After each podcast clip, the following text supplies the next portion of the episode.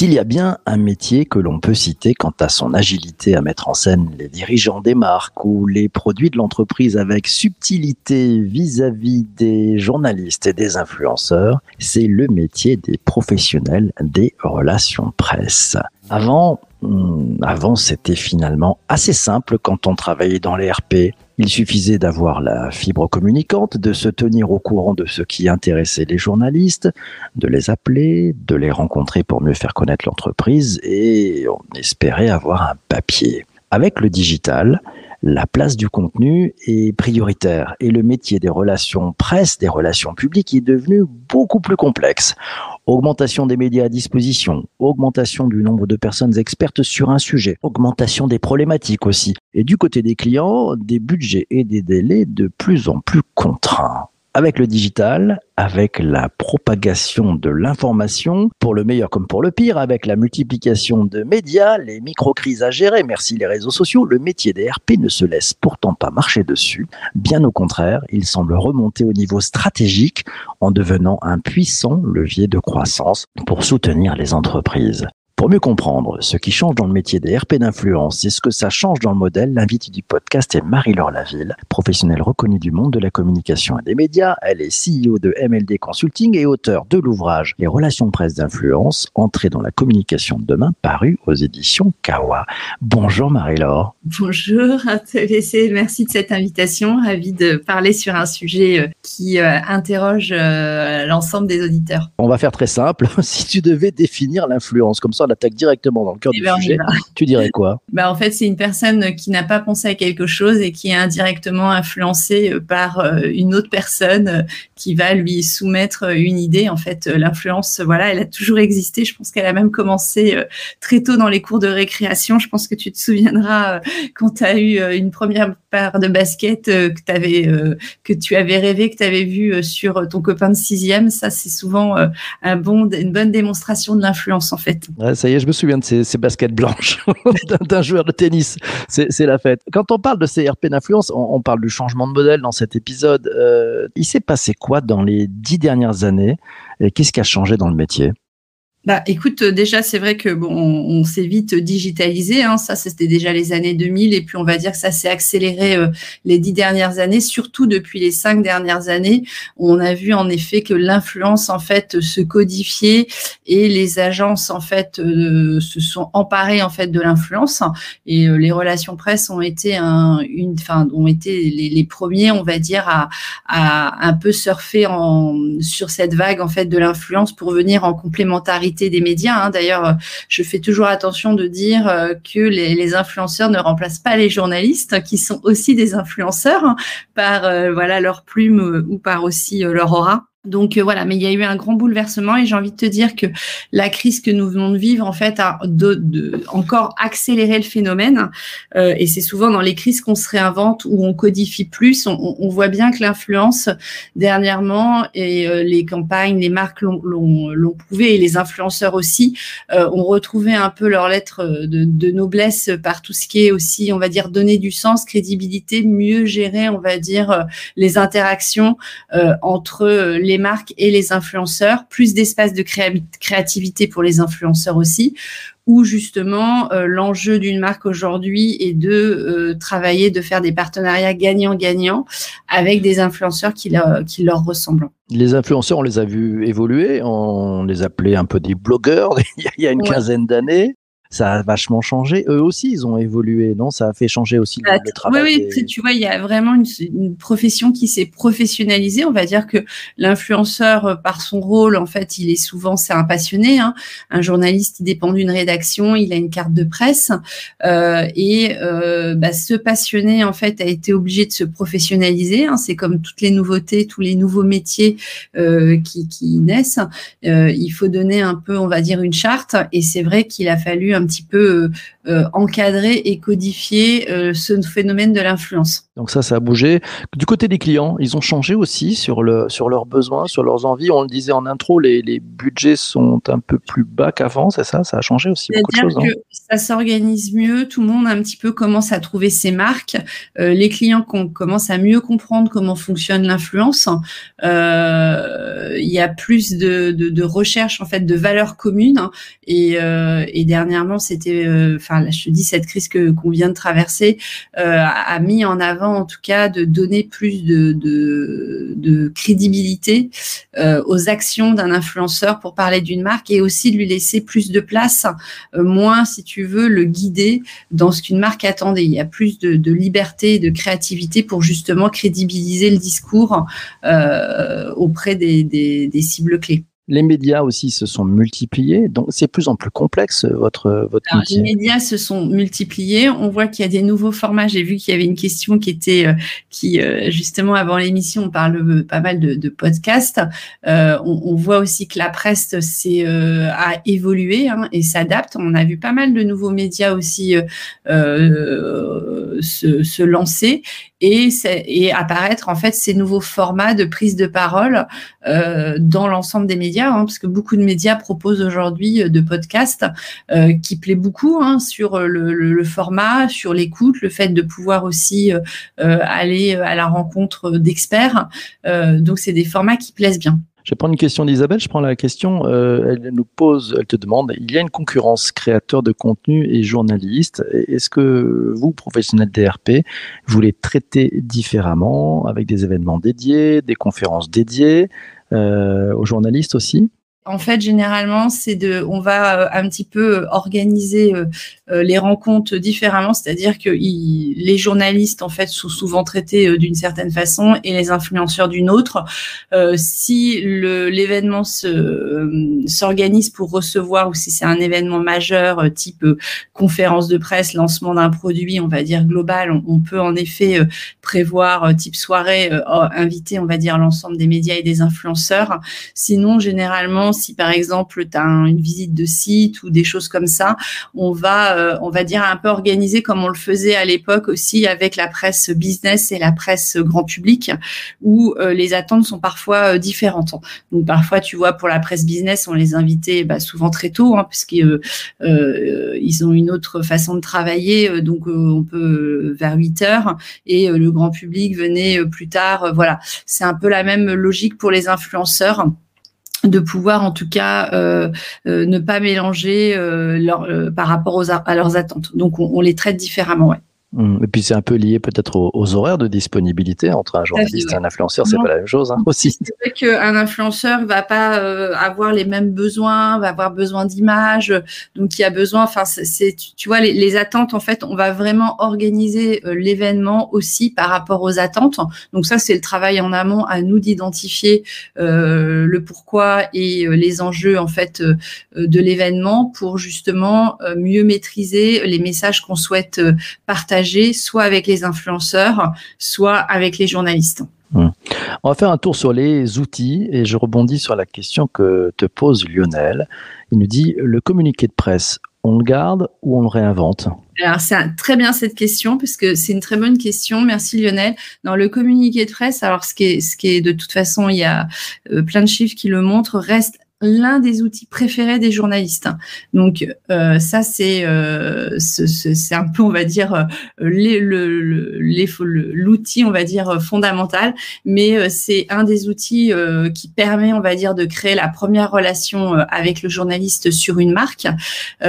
donc non non le, le, le, communiqué de presse est vraiment efficace encore. Alors après c'est à la façon dont on va présenter le communiqué parce qu'il faut savoir qu'un journaliste soit euh, dans une journée euh, plus de 100 communiqués de presse. Donc, enfin, je sais pas, euh, ça fait à la fin de la semaine plus de 300 communiqués de presse. Donc, ça fait un communiqué de presse toutes les 8 minutes. Donc, c'est là la difficulté, j'ai envie de vous dire, de d'être attractif auprès des journalistes avec le communiqué de presse. D'où le fait que tout ce qui est visuel, mise en scène, rédaction du contenu, les messages vont être euh, la clé, on va dire, euh, pour créer un impact et capter l'attention du journaliste. Ok, alors Céline creuse un petit peu, te demande de creuser un petit peu. Quels sont tes conseils pour un bon communiqué de presse?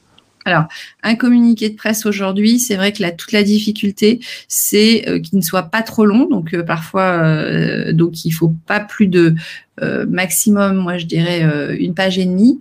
Euh, ça va être l'accroche. Le titre est super important, donc un titre qui permet de vraiment, voilà, le chapeau, parce qu'en fait souvent les journalistes ben, sont pressés par le temps et par la montre, donc et la conclusion. Et ce qui peut être hyper efficace et ce qui marche bien aujourd'hui, c'est d'intégrer des citations du dirigeant, enfin c'est-à-dire venir une, la citation vient crédibiliser le discours que l'on souhaite faire porter par le communiqué de presse. Donc, j'ai envie de vous dire une bonne accroche, un chapeau, une bonne citation, une bonne image et euh, une bonne conclusion. Enfin voilà, mais euh, voilà, ça c'est à mon avis les fondamentaux pour que le communiqué de presse euh, ne passe pas à la trappe, comme on dit. Vous avez le temps de, cibler ou bon bah vous arrosez sur votre fichier de, personnes intéressées par un thème. Comment ça marche? Pour être hyper transparente, il y a deux façons de, de, de faire. C'est vrai qu'aujourd'hui, on a des outils, hein, donc on est beaucoup plus euh, efficace qu'on pouvait l'être. Enfin, on a une, un tir de diffusion plus large. Moi, ce que j'aime bien recommander, c'est d'utiliser en tout cas un Magic Circle. Alors, c'est un mot un peu barbare. Le Magic Circle, c'est de se dire si on avait 30 journalistes ambassadeurs, euh, lesquels, euh, quels seraient ces, ces journalistes? Donc, c'est vraiment d'avoir un fichier personnalisé et après de pouvoir avoir un, fichier, enfin de, un ciblage pour une diffusion plus large. Mais c'est vraiment bien de travailler sur les deux niveaux quanti et quali. Ça serait euh, dommage de dire de, de parfois de ne pas faire de, de quanti parce qu'on peut aussi aller à la rencontre de certaines euh, journalistes. Donc après on travaille souvent en rubrique hein, euh, et on va catégoriser euh, par par média en fait qu'on veut cibler. Concernant les, les influenceurs, on a, je peut-être mettre ça entre guillemets, c'est la taille qui compte ou, ou, au contraire, non, vous dites finalement on préfère des gens qui ont des petites communautés mais qui sont peut-être très efficaces, qui vont être pris, si je reprends ton analogie des, des paires de chaussures à l'école. Euh, au contraire, c'est les, les, gros, euh, ceux qui ont des gros followers avec des gros chiffres, ça fait du bien euh, à l'ego des annonceurs. C'est quoi le sujet? C'est vrai que ça, c'est une vraie question aujourd'hui. Non, on voit bien que la micro-influence, en fait, a, une, est en, pleine croissance. En fait, on préfère, en tout cas, euh, des influenceurs qui vont avoir euh, des communautés niches pour justement, là, on va être sur le, côté ciblage euh, de cibles que l'on souhaite cibler par le micro-influenceur. Donc, non, on a, euh, on revient, enfin, la, micro-influence a, plutôt ses heures de gloire actuellement et on va plus être à la recherche d'influenceurs euh, experts, euh, surtout dans l'univers, alors je parle l'univers B2B, où justement de toute façon l'influenceur a plutôt des communautés niches. Alors sur le grand public, sur euh, des, du voyage, du food, généralement c'est des plus grandes communautés, mais voilà, donc on revient beaucoup quand même à ce ciblage de communautés niches. Dans les outils toujours, euh, au début des années 2010, euh, il y avait un nombre de soirées organisées, euh, il y avait quasiment tous les soirs des marques organisées avec les influenceurs, des rencontres et autres. Ça c'est un peu tassé. il y a le grand retour après ces, ces mois de confinement, des, des rencontres plutôt en présentiel. Ça revient? C'est une bonne question. Écoute, tu vois, c'était, euh, j'ai fait euh, une enfin une table ronde il y a un, mois en fait, euh, donc ça faisait du bien parce que les journalistes étaient vraiment contents. D'ailleurs, on est retourné dans un lieu un peu mythique qu'on n'utilisait plus du tout pour être hyper transparente. On a été chez La Durée et, euh, du coup c'était assez intime et les journalistes ont énormément apprécié en tout cas de se retrouver. On a senti en tout cas un besoin de recréer du lien. C'est clair que ces deux ans justement où on n'a pas pu en tout cas créer d'événements, euh, c'est un vrai manque. Je pense que là, on va revenir à peut-être à des fondamentaux, des choses qu'on n'avait pas pensé ou qu'on faisait plus du tout, qu'on n'osait plus faire par peur de pas séduire assez de journalistes pour un événement. Puis tu sais aujourd'hui qu'on a aussi quand même de parfois la contrainte de, budget, hein, donc il faut faire, euh, on va dire, être créatif avec parfois des budgets qui sont, voilà, de trouver les bonnes solutions pour justement capter l'attention des journalistes. Oui, je pense qu'on va revenir à des choses, à des événements physiques. si on, voilà, c'est, je pense que c'est très important pour les journalistes. Ils ont besoin de pouvoir voir, rencontrer, on va dire, les dirigeants et aussi de rentrer en contact avec les nouveautés. On va revenir un petit peu sur les, les communiqués de presse. C'est Lionel qui voudrait qu'on creuse un petit peu en te demandant envoyer un communiqué de presse à un influenceur.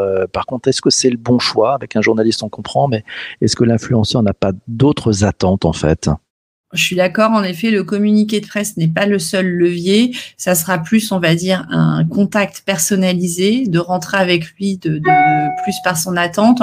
Parfois, le communiqué de presse peut être plus, on va dire, un, outil en fait qui va permettre de présenter le produit. Mais c'est vrai que le communiqué de presse s'adresse, on va dire, à la première cible euh, médias et journalistes. Euh, maintenant, on peut l'exploiter ou en tout cas l'utiliser. Euh, voilà. Mais c'est vrai que la relation avec un influenceur est vraiment très personnalisée pour le coup. On le voit d'ailleurs euh, quand on parle des influenceurs, il y, a, aussi une pratique qui se développe de plus en plus, ce qu'on appelle la, collab, la collaboration entre une marque et un influenceur. Les, RP, euh, les, attachés de presse, euh, ils se situent comment dans ce game-là? Exactement dans ce que tu es en train de, mettre en avant. On est aussi dans des collaborations, donc tu vas avoir plusieurs formes de collaboration. Ça peut être du partenariat. Ce qui marche très bien, surtout sur la partie euh, consumer, c'est plus tout ce qui est concours. Euh, donc euh, d'aller à la de, de, de, pouvoir organiser des concours, ça c'est un bon levier. Après, ça peut être aussi plus pour la partie B2B. Enfin, j'essaye de, de, donner des exemples. Ça va être plus du partage de, de contenu ou de bonne expérience, donc soit via des avis d'experts en duo, soit de, de, de lutte, on va dire, d'inviter un influenceur euh, pour justement animer euh, soit une table ronde ou soit euh, pour justement venir débattre d'un sujet et pouvoir faire le médiateur dans, dans, le cadre d'un événement. Euh, ça peut être l'invité aussi pour euh, pour des soirées, euh, pour tout ce qui est live tweet. Enfin voilà, donc on va organiser selon, on va dire, le tir de frappe de l'influenceur et aussi de ses attentes. En fait, c'est vraiment un, un partenariat gagnant-gagnant. Je vais revenir sur la, question de Martine qui nous avait posé ça, qui t'avait posé ça un peu avant l'émission, euh, en demandant, en disant tu conseilles depuis longtemps aux personnes qui sont tes clients de faire des tribunes ou des vidéos lors de leur campagne RP. Est-ce que tu leur recommandes aussi de se lancer dans le podcast ou de se faire inviter dans des podcasts? Bah, Les deux, en fait, quand j'ai vu la réponse sur, en effet, sur le moment spontanément euh, par rapport à, la question de Martine, euh, c'est vrai qu'on a vu, en fait, c'est une réalité, hein, pendant justement ces périodes de confinement, les podcasts ont, vraiment plu. Hein. il y a eu une augmentation de plus 4% de, de podcasts.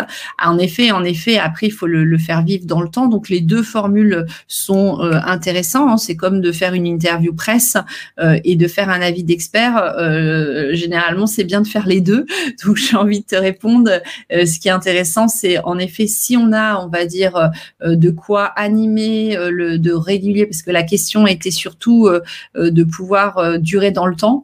donc, bien entendu, il faut penser à tous ces éléments de, de pouvoir s'inscrire dans le temps et la durée. Donc, euh, bah, invitation ou création euh, selon euh, la bande passante. Une question d'Alice. Euh, pour une campagne RP influence internationale et associative avec un petit budget, euh, pas d'agence ou de logiciel, comment on peut agir au mieux selon les habitudes des médias, des influenceurs, des RP locales respectives? Est-ce que tu as quelques conseils? La question peut-être un peu complexe, mais quand spontanément, tu dirais quoi, Alice? Non, Spontanément, je reviendrai en fait sur la première question dont tu m'as parlé tout à l'heure sur le côté euh, justement quanti ou quali, sur à partir du moment où on a des outils, on va dire pas une, on va dire la, les outils euh, pour développer euh, de grosses campagnes, il faut faire du personnalisé. Donc, c'est-à-dire de vraiment cibler les journalistes que l'on souhaite toucher et de se faire un fichier euh, plutôt restreint pour se dire, OK, j'ai pas les outils pour faire de la diffusion massive ou en tout cas, voilà.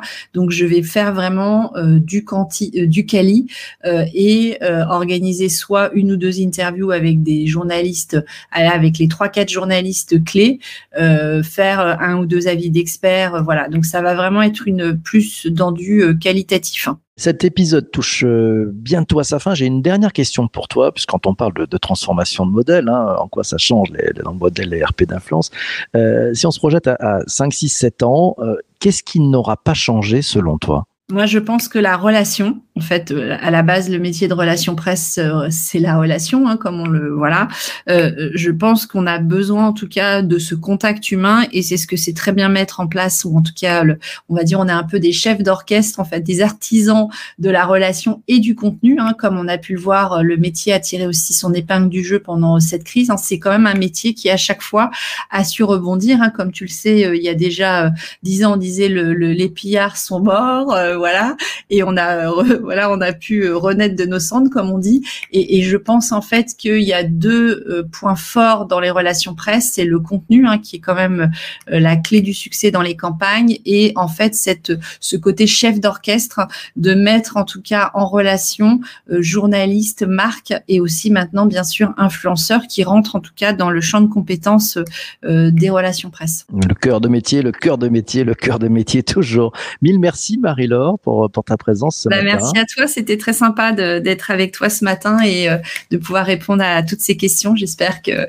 j'ai pu donner quelques petits conseils précieux sur euh, l'univers des relations presse, qui n'est pas toujours parfois très bien connu d'ailleurs. C'est ouais, mais qui, qui, reste à découvrir. Donc on conseille d'ailleurs ton, ton, ouvrage hein, euh, paru aux, éditions Kawa. Ça s'appelle Les relations presse d'influence, entrée dans la communication de bah, demain. Les que tu m'as posé ce matin, c'est vrai que je les évoque dans le bouquin, donc voilà. Eh ben génial, on est parti. voilà, quand on parle de demain, demain matin, on va parler d'un tout autre sujet, on va parler de la French Tech. Ouais, et ça vous allez voir, vous allez entendre parler un peu partout de, cette French Tech. Eh ben ça tombe bien, l'invité de demain sera Guillaume Olivier Doré, c'est un entrepreneur bien connu dans l'univers fintech. Il nous fait l'amitié de venir demain dans le podcast, il est vice-président de la French Tech Bordeaux. Vous allez voir, c'est passionnant. D'ici là, portez-vous bien. Si vous écoutez cet épisode sur les plateformes de podcast, merci à vous d'être arrivé jusqu'ici. C'est formidable et puis surtout surtout, surtout, ne lâchez rien. On se retrouve très très vite. À ciao, ciao, ciao.